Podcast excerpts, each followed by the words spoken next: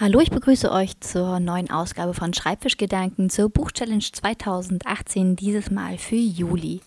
Im Juli habe ich mir ein Buch ausgesucht, das habe ich gar nicht direkt für mich ausgesucht, sondern habe es auf dem Kimburg Festival für Vielseitigkeit gekauft, um es einer Freundin eigentlich zu schenken. Habe dann in die ersten Seiten mal so ein bisschen reingeschnuppert und war so fasziniert von dem Buch, dass ich es dann doch selber lesen musste. Es geht im Juli um das Buch The Hate You Give von Angie Thomas. Das ist ein Buch, das nachhalt und definitiv etwas zu sagen hat und das als Jugendbuch genau auf die richtige Art macht. Es erzählt eine interessante Geschichte auf eine sehr verständliche Weise und macht damit auf Missstände aufmerksam, ohne mit dem Zeigefinger auf irgendjemand zu zeigen oder irgendjemand anzuprangern. Und es zeigt auch, dass nicht immer alles schwarz und weiß sein kann. Es führt Stereotype und Klischees auf, die in den Köpfen vieler Menschen verankert sind und zeigt dabei aber auch, welche Gefahren und Unlücke aus diesen Vorteilen entstehen können.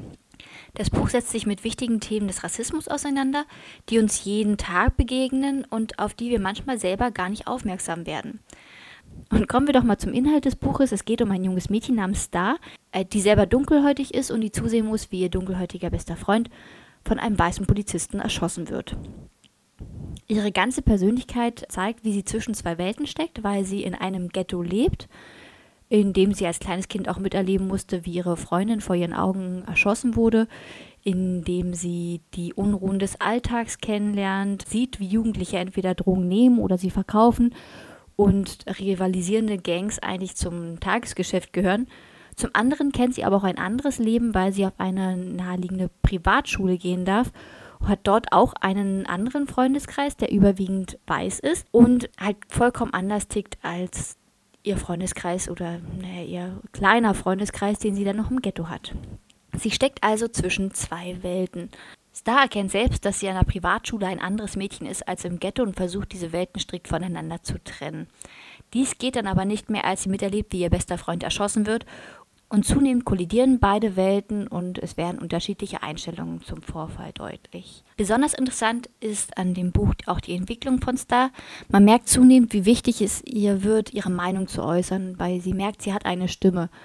Also bricht sie ihr Schweigen und ihre teilweise auch eigenen auferlegten gesellschaftlichen Fesseln und sie merkt, dass ein gemeinschaftliches Leben in einer Gesellschaft nichts damit zu tun hat, so zu sein, wie andere eine haben wollen, sondern so zu sein, wie man wirklich ist, mit allen Ecken und Kanten und eigenen Einstellungen und eigenen Meinungen, die man bevorzugt natürlich auf friedlichem Wege äußern sollte, was aber mit jugendlichem Temperament auch nicht immer ganz äh, harmonisch ablaufen kann. Doch nicht nur die Charakterentwicklung äh, von Star ist interessant und der Aha-Effekt mit der Diskriminierung in der Sprache. Thomas schafft es auch irgendwie ohne jeden Zwang, jede Schicht authentisch und meist auch auf sympathische Weise irgendwie darzustellen. Also man lernt Beweggründe zu verstehen, weniger zu verurteilen und von alleine erweitert sich der Horizont irgendwie beim Lesen, ohne dass man es merkt.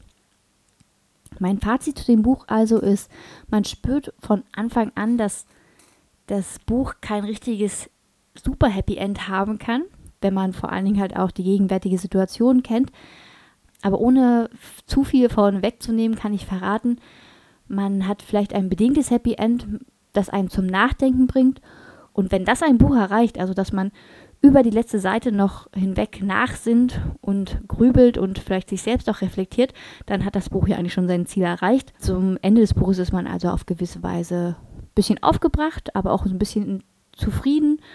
Und dieser interessante Mix der Gefühle lässt mich zu dem Schluss kommen, dass es auf jeden Fall ein wertvolles, mächtiges Buch ist, das man mal gelesen haben sollte und das auf jeden Fall gerechtfertigt für den Jugendliteraturpreis 2018 nominiert ist.